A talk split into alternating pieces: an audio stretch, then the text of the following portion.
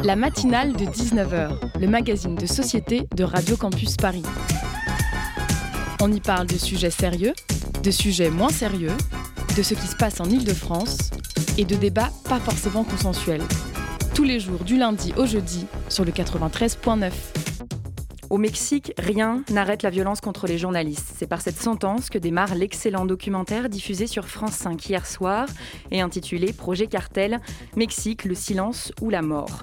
1h12 d'enquête, d'archives, d'entretiens et de voyages aux quatre coins de la planète à la rencontre des personnes qui ont tenté de comprendre qui a tué la journaliste mexicaine Regina Martinez. Ce nom, il ne vous dit peut-être rien, mais au Mexique, il résonne, car cette correspondante du journal Proceso dans l'état de Veracruz était très lue. Regina Martinez est d'ailleurs décrite pendant le documentaire comme, je cite, une journaliste de toute petite taille, mais très dérangeante pour le pouvoir, et c'est pour ça qu'elle était très respectée, très suivie. Une héroïne au, au destin tragique, donc dans un décor à la hauteur des plus grands thrillers. Le Veracruz, c'est cette région de la côte est du Mexique, historiquement connue et reconnue pour sa culture, pour sa musique, mais aujourd'hui c'est avant tout un endroit gangréné par le narcotrafic. Et une journaliste qui publie régulièrement des articles sur les trafics de drogue, ça dérange forcément, surtout dans un pays où plus de journalistes sont tués par an qu'en Syrie ou en Afghanistan. Regina Martinez était en train d'enquêter sur des disparitions et des fausses de corps lorsqu'elle a été retrouvée dans sa salle de bain, étranglée. C'était en 2012. Elle est devenue la première journaliste d'un média national à être assassinée au Mexique et l'enquête judiciaire qui s'en est suivie n'a jamais vraiment abouti. Trop d'erreurs, trop de pression.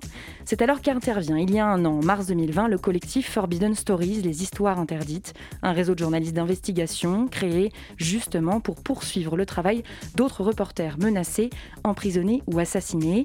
Il décide de lancer le fameux projet Cartel, 10 mois d'enquête, 60 journalistes de 18 pays différents pour un résultat publié dans les plus précis journaux, c'était en décembre 2020, et ce documentaire qui en raconte les coulisses presque au jour le jour.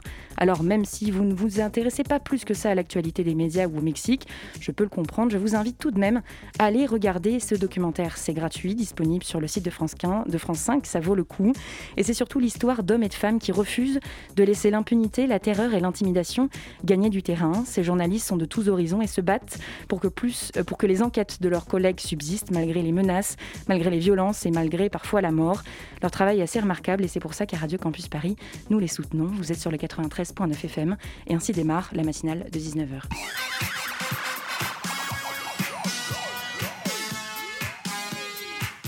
Bonsoir à toutes et à tous. Au menu de cette matinale, nous parlerons tout d'abord de l'anniversaire d'une rébellion historique et passionnante qui a marqué à jamais la capitale.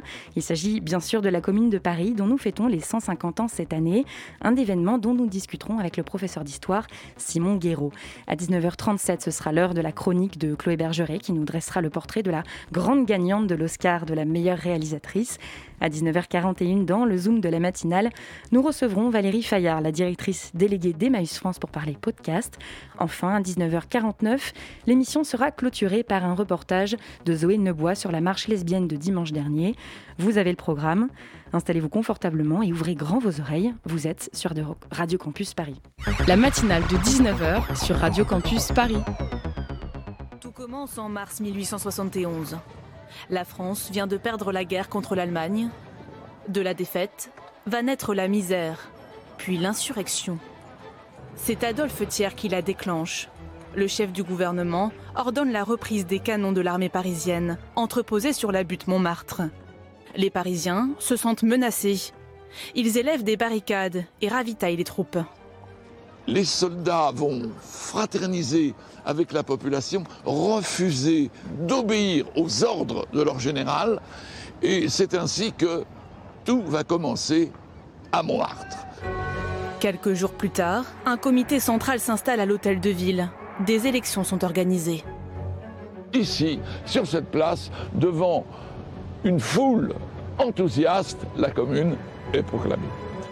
Sous le rouge de son étendard, le conseil de la commune va prendre des mesures inédites, guidées par un idéal, la justice sociale. Exemple, euh, la séparation des églises et de l'État. Euh, qui sera votée bien plus tard par la République en 1905. Exemple, l'école obligatoire, gratuite, laïque.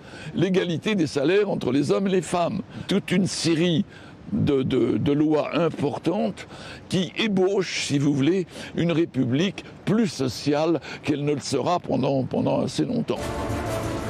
Une période d'insurrection qui s'achève le 28 mai lors de la semaine sanglante. La commune de Paris est écrasée et ses membres exécutés en masse.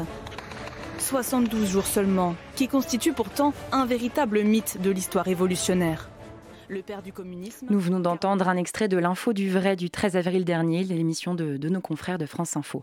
La commune, c'est donc 72 jours qui ont marqué l'histoire de Paris, mais aussi l'histoire de France. Un événement qui, depuis 1871, a tantôt, été glorifié ou décrié, parfois même récupéré, instrumentalisé, mais que le grand public ne connaît finalement pas tant que ça. Mais cela va changer pour vous, auditeurs et auditrices, qui nous écoutez actuellement, puisque nous consacrons cette première partie de la matinale de 19h à cet anniversaire, ces 150 ans de la commune de Paris. Nous accueillons pour en parler Simon Guéraud, professeur d'histoire-géographie à Clamart. Bonsoir. Bonsoir. Merci d'avoir accepté notre invitation. Mais euh, de rien. Alors je le disais, 150 ans en 2021, euh, c'est pourtant un anniversaire assez discret. Comment est-ce que vous vous expliquez cela? Alors, euh, ça peut s'expliquer par plusieurs raisons. La première, c'est que c'est un événement qui a été quasiment instantanément mis sous le tapis euh, pendant la Troisième République pour une raison assez simple. Un certain nombre des grands pères fondateurs de la Troisième République, comme Jules Ferry, ont soit dirigé la répression, soit pas pris parti pendant la Commune. Euh, donc d'emblée, la commune, c'est un événement qui est clivant dans la mémoire des Français qui ne va pas être célébré qui va être euh, très largement tu et euh, il faudra attendre euh, ben, l'amnistie d'abord et puis la montée en puissance du, Parti communiste qui s'en réclame dans 1930 pour, pour s'en réclamer.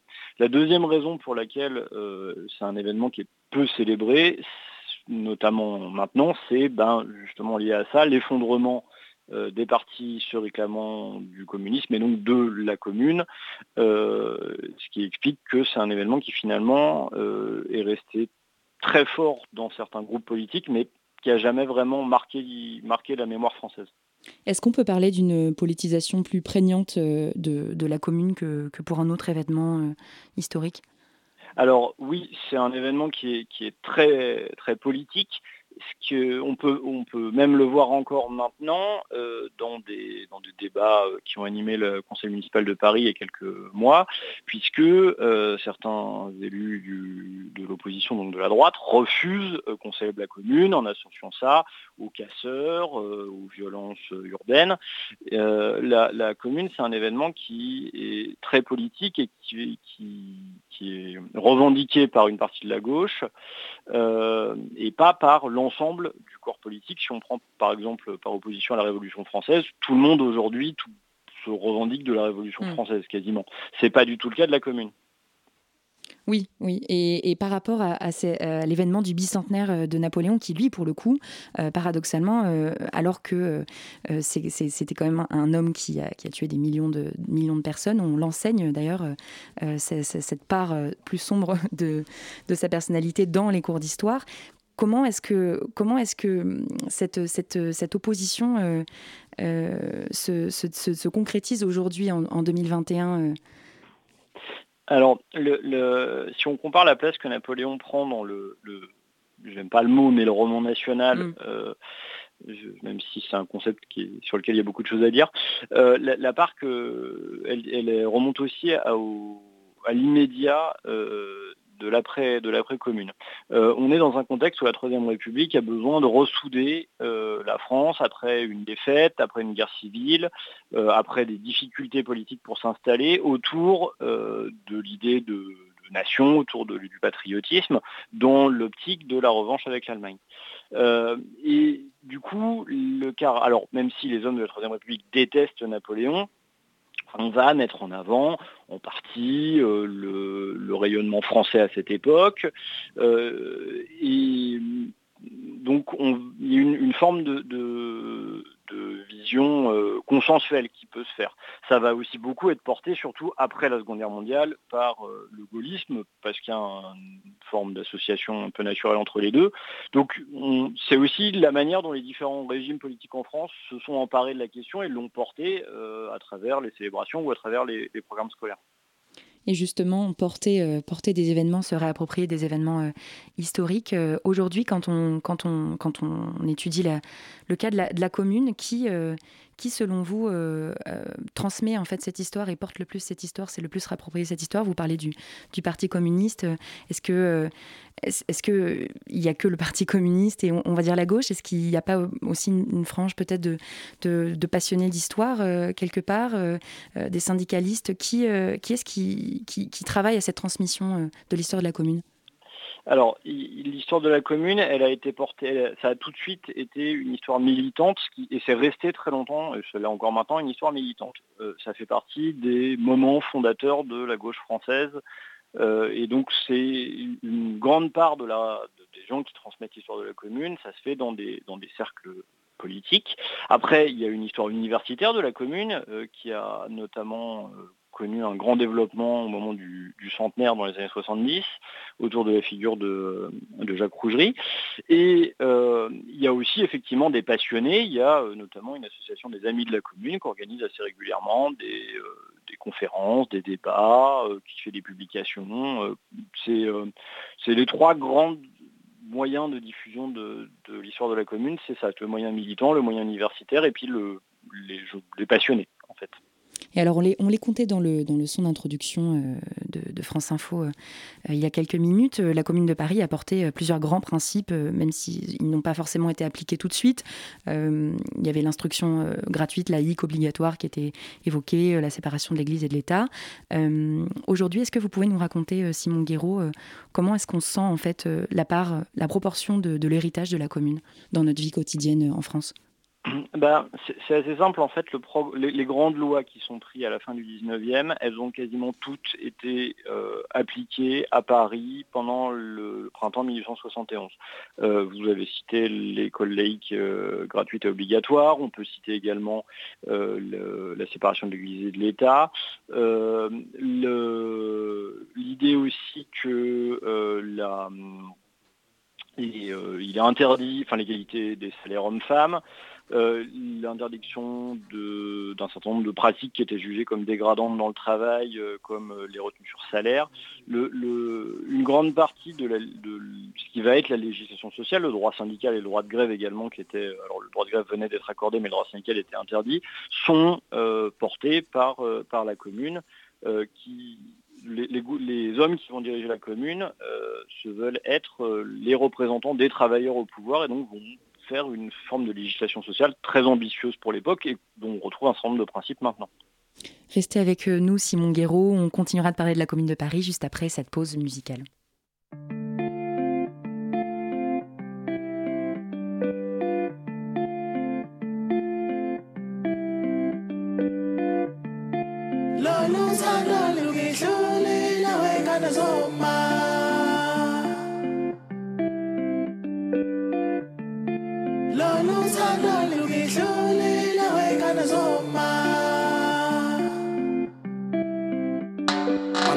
Trying to meet you.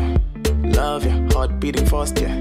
Mr. Lover, you say you're too busy, maybe exhausted. Stupid boy, cause I trust. No. On a rush, trying to meet you. Love you, Uber too slow, yeah. What a bummer. Girls in the car, game too smoothie. Go on with your bad self.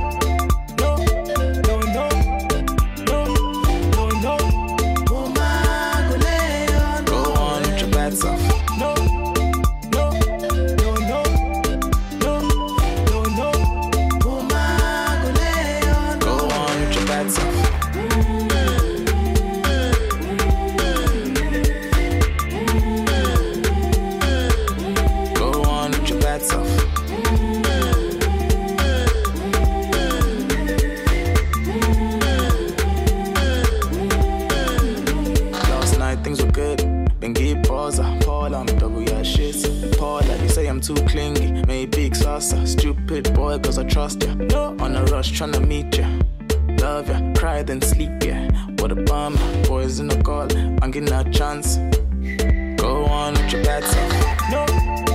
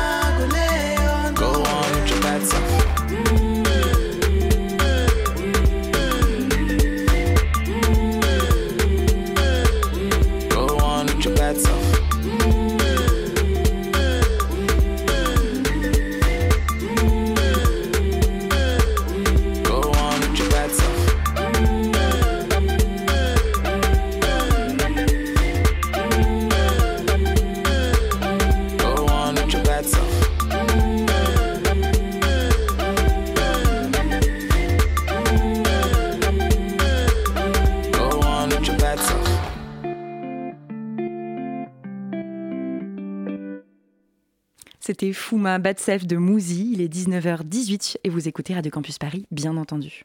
La matinale de 19h sur Radio Campus Paris. La matinale de 19h sur Radio Campus Paris, nous sommes ensemble jusqu'à 19h55 et nous continuons de parler de l'anniversaire des 150 ans de la commune de Paris, toujours avec notre invité Simon Guéraud. Euh, alors, de manière un peu plus personnelle, euh, comment est-ce que vous, vous, êtes venu à, vous intéresser euh, à la commune? Est-ce que c'est la commune, entre autres, qui a, qui a motivé votre, votre désir de devenir professeur d'histoire et de, et, de, et de, transmettre aussi un, petit peu à votre manière, à votre échelle, euh, cette part de l'histoire de France alors, euh, c'est pas la commune en particulier qui m'a donné envie d'être professeur d'histoire. Après, euh, j'ai voulu travailler assez tôt sur cette période euh, pour une raison très simple et pas du tout scientifique, c'est qu'il y a une excellente bande dessinée de Tardy sur le sujet que j'ai lu quand j'étais ado et que j'avais adoré. Et donc effectivement, bah, j'ai une période que je connaissais pas du tout euh, et donc j'ai voulu en savoir plus et bah, de fil en aiguille pendant mes études, je me suis euh, je me suis dirigé vers l'étude de cette période. après, j'en parle effectivement en cours et je suis toujours très heureux de faire transmettre euh, sur ce sujet qui me tient beaucoup à cœur. Euh, euh, donc c'est effectivement, c'est effectivement une, période qui, qui, est très intéressante à transmettre à tout le monde. Et alors l'enseignement de, l'histoire de la commune, ça se passe comment en ce moment? J'avoue que mes années collège-lycée remontent, remontent un peu. Est-ce que c'est au programme déjà? Est-ce qu'il y a beaucoup de temps qui est consacré? Alors, c'est revenu au programme euh, après une longue éclipse euh, il y a quelques temps, euh, dans la, dernière version des programmes, donc ça s'est réenseigné. il n'y a pas énormément de temps pour, le, bah, pour la traiter. malgré tout, il y a quand même beaucoup, beaucoup, beaucoup de profs d'histoire qui débordent le temps imparti et qui traitent cet événement plus, parce que c'est quelque chose d'important, c'est quelque chose qui parle aussi, enfin qui qu'à la fois les élèves ne connaissent pas, qui les intéresse, euh, et puis que, beaucoup de, mes collègues jugent important à enseigner euh, aux élèves. Alors on parlait, euh, on parlait euh, dans la première partie de, cet entretien avec vous, euh, Simon Guéraud, de, voilà, de la manière dont des partis politiques, dont des mouvements politiques se sont appropriés cet événement. c'est parce qu'il a, un, un imaginaire, il véhicule un imaginaire très fort, des images très fortes, et cet imaginaire fort, il se retrouve aussi, il déteint, on, pourrait presque dire, au niveau de, de l'art, de la littérature. vous parlez de la BD de Tardy, il y a aussi dernièrement ce, ce, ce superbe film d'animation de Raphaël Messan qui s'appelle Les Damés de la Commune qu'on peut voir sur Arte. Euh, qu'est-ce que, vous, comment vous le ressentez vous euh, euh, cette, cet imaginaire et, cette, cette manière de se répandre aussi, aussi dans la culture et dans l'art? Alors, déjà, il faut rappeler qu'il y a eu beaucoup d'artistes qui ont participé à la commune. Euh, il y a Vallès, euh, chez les écrivains, il y a euh, Gustave Courbet chez les peintres. et c'est quelque chose qui, en fait, la commune comme événement est porté, enfin, est facilement transposable dans l'art parce que c'est d'abord très épique. c'est une population qui se révolte contre euh, l'armée, l'ensemble d'un pays euh, qui va résister héroïquement. Ça a l'épique aussi de la défaite et de l'ampleur euh, de, la, répression. ça a pour cadre Paris, mais pas forcément le, Paris haussmanien, le Paris qui est, moins connu, celui des, quartiers populaires, de Montmartre, de Belleville. C'est un événement qui va, qui, est facilement du coup transposable et, qui devient facilement épique. Euh, et c'est un événement qui, parce que des artistes ont participé à la commune, c'est aussi un événement qui est très inspirant euh, euh, pour beaucoup d'artistes. Et cette histoire qui, est ancrée dans, dans, une ville, dans des rues, euh, dans, des, dans des bâtiments, est-ce qu'on peut aujourd'hui, pour des personnes qui, qui voudraient euh, en, savoir un petit peu plus, mais sans forcément se plonger dans, dans des livres d'histoire, est-ce que juste en se baladant dans les rues de Paris, c'est quelque chose qu'ils peuvent, qu'ils peuvent découvrir? Alors, il n'y a malheureusement pas énormément de, de notation euh, dans Paris de ce qui s'est passé, euh, de plaques commémoratives. Il y en a un peu dans les très très hauts lieux comme, euh, comme au Père Lachaise. autour du mur des fédérés, là où, là où le dernier carré des communards sera exécuté à la fin du mois de mai. mais non, il n'y a, pas, a pas énormément de notations dans les, dans les rues de, de Paris autour de ce qui s'est passé, alors qu'il pourrait effectivement y en avoir autour du de l'hôtel de ville où la commune a été proclamée, autour des grandes barricades euh, pendant les combats de la semaine sanglante, euh, dans le 5e euh, ou, à Belleville. Mais effectivement, non, c'est difficile de se rendre compte parce que bah, on revient à la question de la mémoire qu'on a évoquée en début d'émission. Et dernière question, euh, je, ne pouvais pas euh, voilà, discuter de ça avec vous sans, vous poser une question sur, euh, sur la figure de Louise Michel, qui est finalement l'une des personnes les plus, les plus connues de la commune, du moins dans l'imaginaire collectif. Louise Michel qui aurait été très active dans la commune. Alors, est-ce que c'est un mythe ou est-ce que c'est une réalité? Alors, c'est une, c'est une réalité dans la mesure où c'était une, une des militantes parisiennes de l'extrême gauche à cette époque-là, les plus connues, les plus actives. Alors, elle a, elle n'a pas eu de mandat, parce que si les communards ont œuvré pour l'égalité homme-femme, ils sont, encore un peu prisonniers de leur temps là-dessus et donc ils mm. n'accordent pas de, droit de vote ou de fonction politique aux femmes. Euh, donc elle n'a pas participé à l'Assemblée de la commune ou, aux institutions, mais ça a été, c'était une personne euh, extrêmement populaire, euh, extrêmement connue. Elle a été, était présente le 18 mars au moment du déclenchement de l'insurrection. Et quand on, quand on lit la presse de l'époque ou les, les, récits, tout le monde connaît Louise Michel.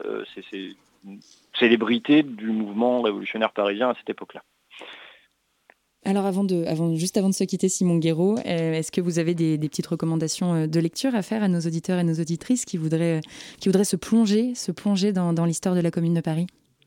Alors, bah, les, deux bandes dessinées dont on a parlé, euh, Les damnés de la Commune et, la bande dessinée de Tardy, sont très bien pour, pour rentrer dans le sujet. elles sont c'est des très très bonnes BD.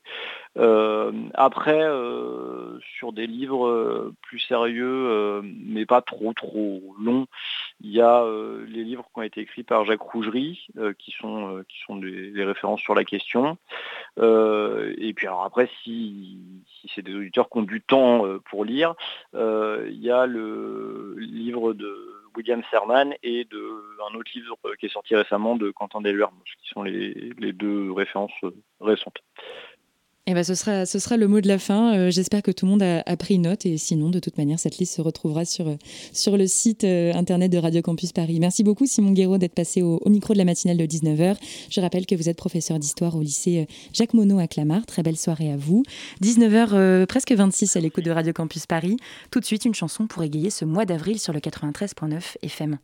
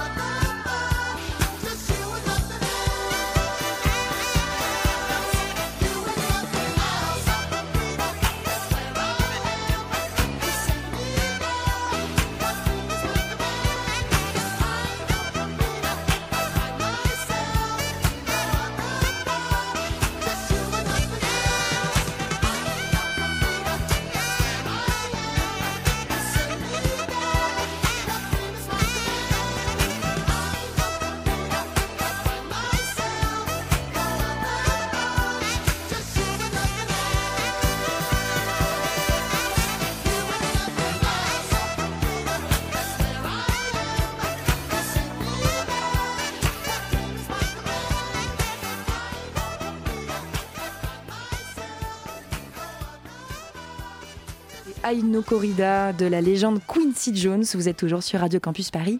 Il est 19h32. La matinale de 19h. Du lundi au jeudi sur Radio Campus Paris.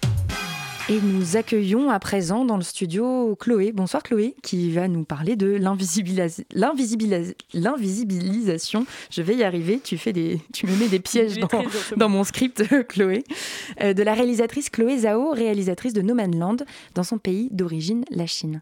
Alors oui, Nomadland donc a raflé trois prix aux Oscars, le prix du meilleur film, de la meilleure réalisatrice et de la meilleure actrice pour Frances McDormand. Son succès est vanté partout en Europe et aux États-Unis, qui s'extasie devant la victoire d'une femme qui, plus est, est asiatique. Pourtant, en Chine, sa victoire ne passe pas. Et pourquoi donc? Alors, je vais commencer d'abord par un bref retour sur le film, qui mérite qu'on en parle.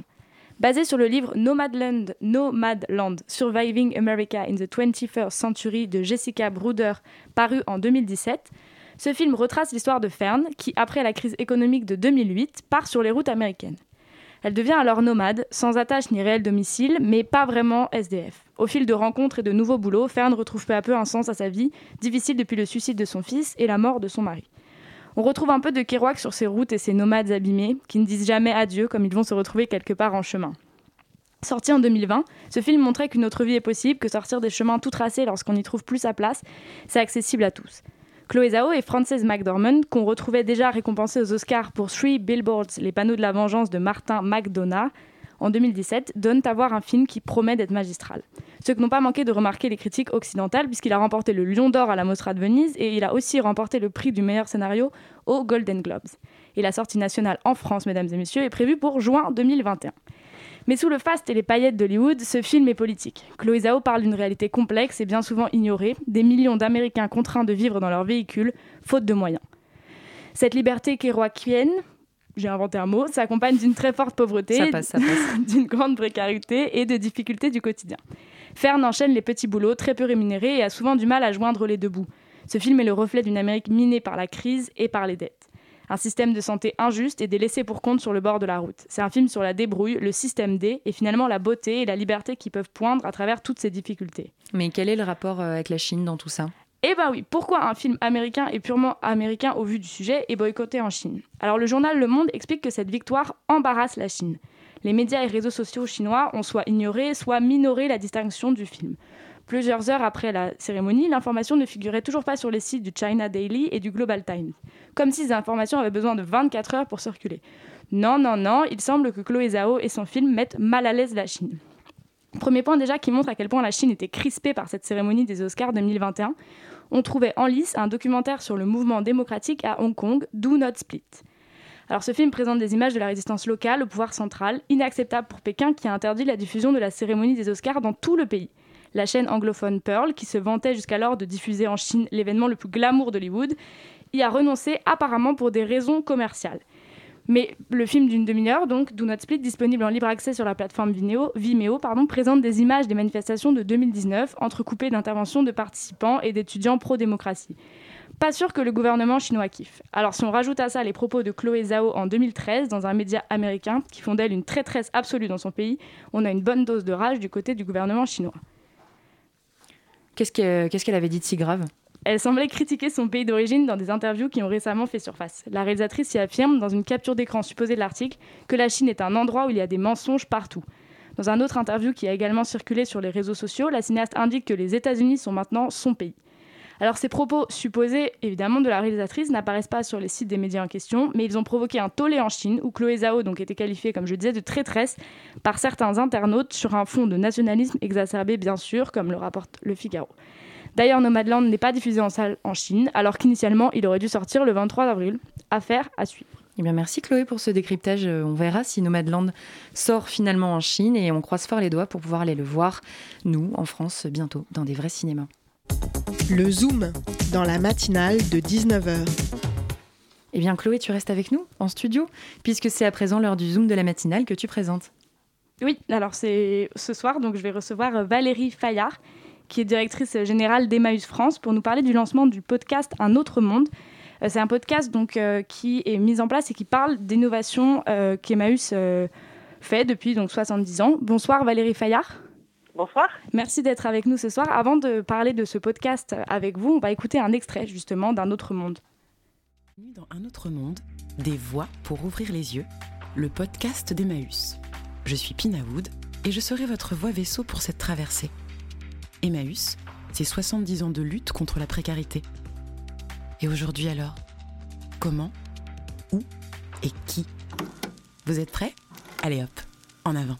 Le commencement de tout, c'est d'avoir les yeux ouverts, d'être conscient de la réalité au milieu de laquelle on est situé. Il n'y a pas d'innovation s'il n'y a pas de collectif. La rentabilité efface l'individu souvent. En fait, c'est super parce qu'il y a du sens. Pour moi, c'est vraiment l'humain qui est au cœur de tous ces projets, de tout le projet Emmaüs. Alors bonsoir Valérie Fayard. Pour commencer, rapidement, si on pouvait revenir sur euh, Emmaüs aujourd'hui, euh, quelles sont les, actions que porte Emmaüs? Enfin, fait Emmaüs. Alors Emmaüs fait euh, un tas d'actions très différentes. Donc on est un acteur de, lutte contre la pauvreté. On a des actions à la fois euh, d'hébergement, euh, d'accueil dans les communautés Emmaüs, dans nos centres d'hébergement, des, actions autour de, l'activité économique, toute une myriade d'actions. Il y a 293 associations Emmaüs. Emmaüs fait environ 20 000 personnes entre les personnes accueillies, les salariés et les bénévoles. D'accord. Donc et, et... Emmaüs, donc vous, a, vous, avez fait le choix de lancer ce podcast Un autre monde. Est-ce que vous pourriez nous en dire un petit peu plus? Ben, Oui, parce qu'en fait, on s'est dit, Emmaüs est très connu, euh, il y a une notoriété très forte et les gens savent qu'on accueille et on accompagne les personnes les plus en difficulté.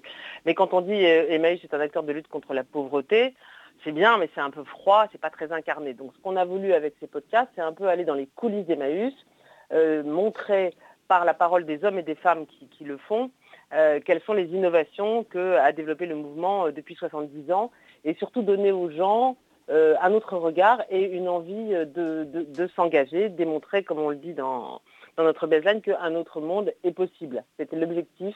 Voilà, aller dans un voyage dans le monde Emmaüs, mais un voyage avec les hommes et les femmes qui le font, et un voyage pour démontrer que finalement, cette lutte contre la pauvreté, c'est un combat important mais c'est aussi un combat qui est très valorisant, très intéressant pour ceux qui le mènent, et que tout ça est très positif. Mmh. Et c'est vrai qu'on a bien besoin euh, en ce moment d'un podcast comme ça qui donne de l'espoir et qui montre que tout le monde peut s'engager et on peut agir euh, nous aussi à notre échelle. Oui, c'est exactement ça. On est, on est complètement dans un moment anxiogène où finalement on disait, bon, bah, le monde de demain, il a l'air d'être un peu remisé aux oubliettes.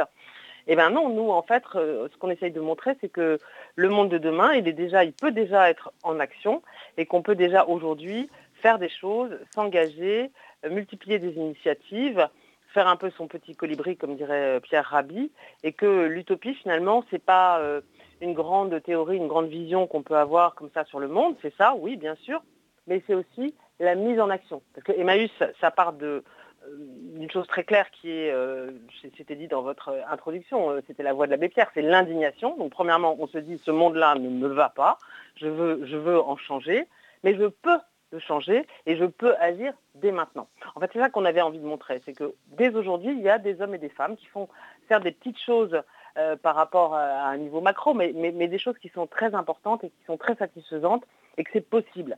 C'est ça qu'on a eu envie de montrer au travers de la parole des gens, en le faisant d'une façon très incarnée, très concrète, vraiment en, démontrant des initiatives qu'on a dans l'accueil des migrants, dans, l'accueil des détenus, dans le, réemploi, dans le upcycling. Il y, a, plein de choses dans lesquelles on agit et, euh, et on peut le faire. Et, et, chacun peut le faire aujourd'hui. C'est ça qu'on a voulu un peu montrer. On a un peu eu envie de donner envie, quoi. Et parce que plus qu'un un, podcast, en fait, c'est un voyage sonore, c'est une balade à la rencontre euh, donc de ces initiatives, comme vous le disiez. C'était important euh, pour euh, ce podcast de d'aller à la rencontre des gens et non pas d'aller sur place et non pas juste de s'asseoir autour d'une table et de discuter. Ah oui, c'était très important parce qu'effectivement, Emmaüs, c'est vraiment l'action et c'est vraiment la rencontre des gens. C'est extrêmement important, c'est-à-dire c'est la rencontre de gens qui n'auraient pas dû se rencontrer. On, est dans une société en fait de silos où on ne rencontre souvent que des gens qui sont semblables à soi-même. En fait, ce qui est riche, c'est de rencontrer l'autre. Et pour ça, il faut, il faut aller vers, comme on dit aujourd'hui. Et ce qu'on a voulu mettre en exergue aussi au travers de ces podcasts, c'est ça. C'est-à-dire que Emmaüs, c'est l'action. C'est l'action ensemble. C'est la confiance. La confiance, c'est-à-dire qu'on fait confiance aux gens, que ce soit des personnes accueillies, des salariés, des bénévoles, là où ils sont, là d'où ils viennent, peu importe leur parcours. Et leurs parcours sont très divers et c'est ça qui est riche. C'est la confiance, c'est le soin. Prendre soin des gens, prendre soin de l'autre tout ça sont des concepts qui sont extrêmement nécessaires, mais pas très mis en œuvre dans notre société aujourd'hui. Et on a voulu démontrer que c'était possible de mettre en œuvre ça, et ça peut fonctionner. Et nous, bah, ça fait 70 ans qu'on démontre, encore une fois à un niveau micro, mais on le démontre quand même que c'est possible. Donc un autre monde est possible, il est possible de changer le monde. Il suffit un jour de se dire, bah non, ça, ça ne me va pas, le monde d'aujourd'hui, il ne me va pas, j'ai envie de faire autre chose, j'ai envie de rencontrer des gens. Et, c'est un petit peu ça qu'on a voulu illustrer dans cette balade sonore, en effet. Et surtout que vous, du, point de vue donc associatif dans lequel vous êtes, vous avez bien dû voir euh, la situation qui s'est totalement dégradée, notamment au vu du contexte sanitaire, et comment les choses vont de mal en pis en ce moment. Oui, tout à fait. Donc là, on, constate euh, bah, une évolution euh, des personnes qui ont besoin de notre aide. On a des nouveaux publics, c'est pas un très joli terme, mais c'est quand même représentatif, des jeunes, des personnes qui travaillent mais euh, qui ne travaillent pas suffisamment, des intermittents, etc., des, femmes seules avec enfants. On voit une diversification euh, des personnes qui ont besoin de notre aide aujourd'hui. Donc de ce point de vue-là, on est assez inquiet, bien sûr, et nous, on veut être là demain pour ces personnes-là. Mais en même temps, on pense qu'il y a des solutions possibles. On pense qu'il y a d'autres solutions euh, que celles qui sont prônées par le modèle dominant, j'allais dire, et qu'on peut avoir une société qui intègre tout le monde, qui intègre les gens là d'où ils viennent, là où ils sont, et que demain, effectivement, avec cette crise, il y aura besoin de démultiplier ces solutions. On n'est pas les seuls, mais nous, on met ça en œuvre tous les jours, et on voudrait que bah, de, plus, en plus de gens aient envie de nous rejoindre pour prouver qu'il y a un autre mode de fonctionnement possible que celui d'aujourd'hui et pour pouvoir accueillir effectivement toutes ces personnes qui vont être précarisées par la crise et on est très inquiet pour les mois à venir quand vont euh, cesser ou diminuer, et cesser les aides du gouvernement. Bah, tout le monde dit hein, que, ça va être vraiment terrible. Nous, on veut être là et on pense que c'est en développant des solutions comme celles qu'on a développées jusqu'à présent qu'on peut être là. Et justement, donc euh, le, gouvernement, euh, je voulais avoir votre avis sur cette question. Euh, on le voit, les associations sont très engagées. C'est beaucoup, surtout en ce moment, d'initiatives solidaires venant de toutes parts. Est-ce que c'est pas un peu lassant parfois d'avoir l'impression que c'est juste les associations qui sont là sur ce terrain-là et que le gouvernement, bah non, il voit rien et il fait pas et il n'est pas là, quoi? Bah, c'est un vrai sujet, hein, la répartition des rôles entre la puissance publique et les associations. Est-ce que le gouvernement ne se décharge pas sur les associations de ce qu'il ne veut pas ou ne peut plus faire? Donc euh, nous, euh, effectivement, vous avez raison, c'est une très bonne question. Donc nous, notre rôle, il est à la fois d'être sans arrêt les aiguillons, de rappeler sans arrêt le gouvernement euh, à ses responsabilités de puissance publique et en même temps sur le terrain de développer des solutions et donc d'être à la fois dans l'interpellation, dans l'action, c'est ce qu'on essaye de faire sans cesse. C'est vrai, c'est un peu quelquefois fatigant et un peu décourageant, mais nous, on ne se décourage pas, on ne se découragera jamais. Oui, bah oui, nous non plus, hein, vous inquiétez pas. voilà. Je voulais revenir sur, euh, du coup, c'est Pina Wood, c'est ça, qui guide ces podcasts. Euh, oui. Qui est Pina Wood? Bah, C'est une artiste euh, qui est très concernée par toutes ces questions sociétales et qui, en fait, s'est prise au jeu et qui vraiment a travaillé avec nous et a écrit le fil rouge de, cette balade. Elle, connaît bien euh, euh, Emmaüs, mais on ne le savait pas forcément nous avant. En fait, on s'est rendu compte qu'elle connaissait très bien Emmaüs.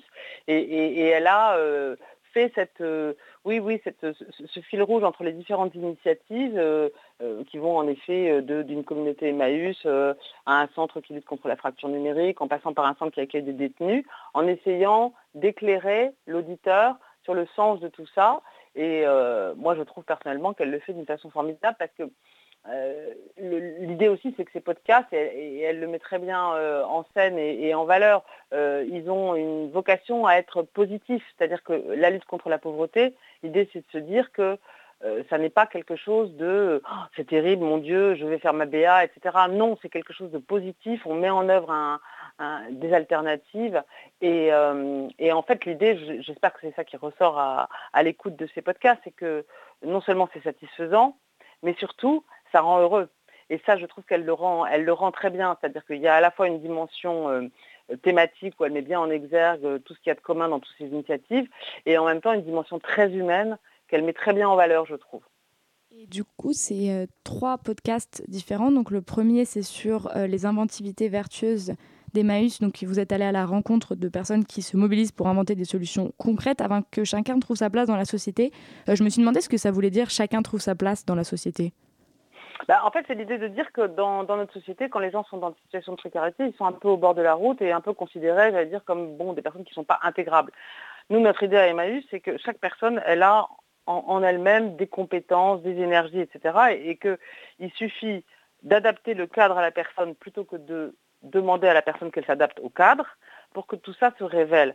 Et donc nous, en fait, dans toutes les, dans toutes les initiatives qu'on développe, c'est ça l'idée, c'est-à-dire de dire, on part de la personne et on va voir dans quel collectif elle est le mieux et où est-ce qu'elle trouve sa place. Donc ça peut être dans une communauté Maïs, quelqu'un qui est à la rue, il arrive, il est en errance depuis des semaines, des mois, des années. On va le mettre dans un collectif solidaire, il va être hébergé, il va être nourri, il va participer aux activités de collecte, de réparation et de vente de produits d'occasion. Et euh, à cette occasion-là, bah, il va retrouver une place, il va se rendre compte que bah oui, il peut être vendeur, il peut réparer une machine à laver, il peut réparer un meuble. En réparant un meuble et une machine à laver, il se répare lui-même. Voilà. Et donc il y a, y a, une place, en fait, nous ce qu'on considère, c'est qu'il y a une place pour chacun. Chaque personne peut avoir une place dans la société. Ça veut dire quoi? Ça veut dire trouver une utilité pour la société et être heureux lui-même. Et donc, nous, c'est tout notre objectif au travers des différentes structures et des différentes solutions qu'on qu expérimente et qui sont démontrées dans ce premier podcast. Il y a effectivement euh, la communauté de Toulouse qui accueille des personnes très en difficulté. Il y a un chantier d'insertion qu'on crée en prison parce que les détenus sont vraiment parmi les personnes les plus souffrantes aujourd'hui.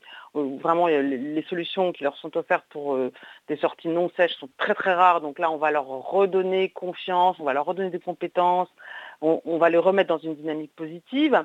Il y a euh, Studio Emmaüs qui est euh, qui sont des différentes structures qui travaillent sur le recycling, l'upcycling, transformer des objets et donc faire que les gens acquièrent aussi des compétences, de la créativité, etc. Voilà, donc c'est l'idée de euh, une place pour chacun, c'est que on pense vraiment que nous, dans notre société, il y a une place pour chaque personne, à condition de le mettre dans une dynamique de confiance, dans une dynamique de soins, dans une dynamique d'écoute, et qui permettent de révéler ce qu'il y a de meilleur dans chacun. Merci beaucoup Valérie Fayard d'avoir été avec nous ce soir. Alors je rappelle, c'est Un autre monde, le podcast d'Emmaüs. Il est disponible sur toutes les plateformes de podcast, Apple Podcast, Google Podcast, Spotify, Deezer, etc., etc. Et aussi sur le site web d'Emmaüs France. Et un grand merci euh, à toi Chloé. La matinale de 19h, le magazine de société de Radio Campus Paris. Alors Zoé, bonsoir, tu t'es rendue à la première marche euh, lesbienne du 21e siècle. Oui, Léa, dimanche dernier, la veille de la journée de la visibilité lesbienne, avait lieu une marche historique dans les rues de Paris. Réunissant plusieurs milliers de personnes, elle avait des pride, la festivité, le temps estival et la bonne humeur, mais à l'image des Dyke March aux États-Unis, portait une dimension hautement politique. Au cœur des revendications, la PMA, la vraie pour toutes, celle au rabais de la loi bioéthique. Moi et mon micro y avons croisé la route d'amis, d'inconnus de tout âge, mais aussi d'Alice Coffin. Je vous laisse vous immerger au cœur du génie lesbien dans la rue.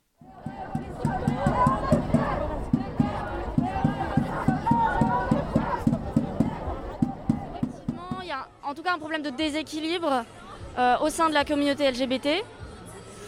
Euh, enfin, évidemment, euh, pas à notre avantage, quoi.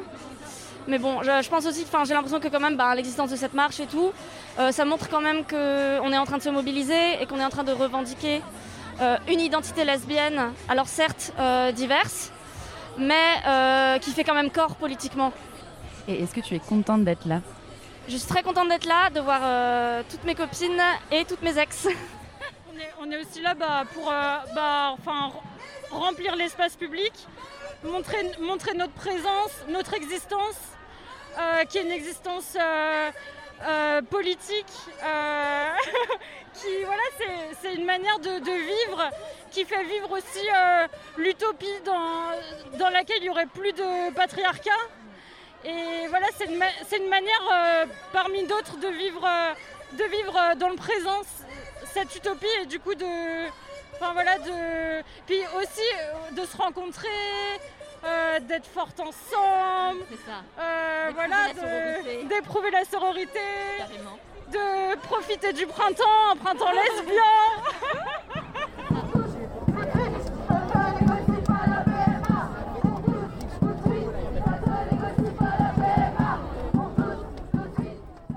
Bonjour, Alice Coffin, euh, pourquoi vous êtes venue à la marche aujourd'hui?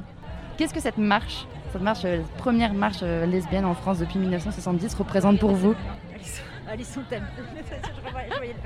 alors, alors là, ce qui se passe aujourd'hui, euh, cette marche lesbienne, je pouvais pas rêver meilleure mise en image, incarnation d'un truc que j'ai écrit, une phrase que j'ai écrite dans le génie lesbien, qui était être lesbienne est une fête et ne la gâcheront pas. Et ça résume à peu près tout parce que ce qu'on voit dans ce cortège euh, hyper joyeux, hyper politique, euh, hyper euh, pertinent, très nombreux aussi, c'est une mise en image de ce que c'est que le lesbianisme politique, de ce que c'est que ce féminisme-là, et de manière vraiment, je trouve, comme, comme une fête. Mm. Et quand je dis ne la gâcheront pas, c'est parce que pourtant, pourtant, le, le cœur, hein, le mot d'ordre de cette manif-là, il est autour de la PMA, et il y a quand même de quoi être extrêmement en colère, en rage contre la façon dont les choses se passent. Moi, je suis élu et dont nos, élus, justement, nos gouvernements ont agi envers, euh, notamment envers les lesbiennes, depuis maintenant 9 euh, ans. Moi, je me souviens, je manifestais les premiers panneaux PMA qu'on a fait avec le groupe Oui Oui Oui.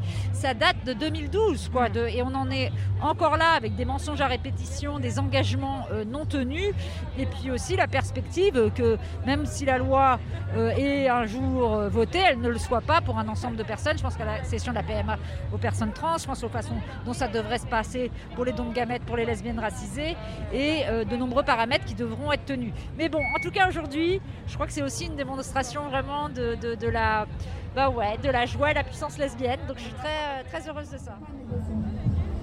Ensemble, visibles, bruyantes, solidaires. Nos nos nos soirs